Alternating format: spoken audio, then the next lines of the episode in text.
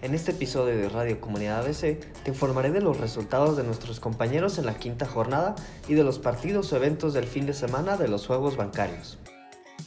En la disciplina de ajedrez, nuestro compañero José Luis Núñez ganó su emparejamiento contra su similar de Banco de México, subiendo así al primer lugar de la clasificación.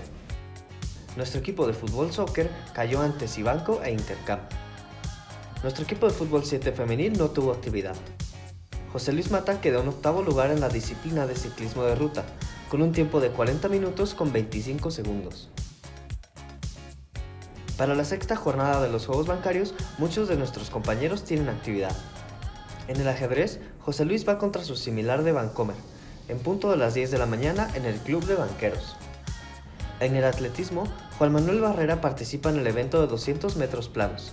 Esta se realizará en el Estadio Jesús Martínez Palillo, dentro del Deportivo de la Magdalena Michuca a la 1 de la tarde.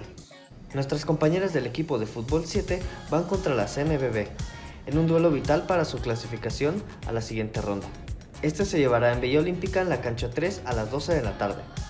Nuestros compañeros de fútbol soccer van contra Fobiste. Este duelo se llevará a cabo en el Parque Ecológico Cuemanco en punto a las 2 de la tarde en la cancha 11.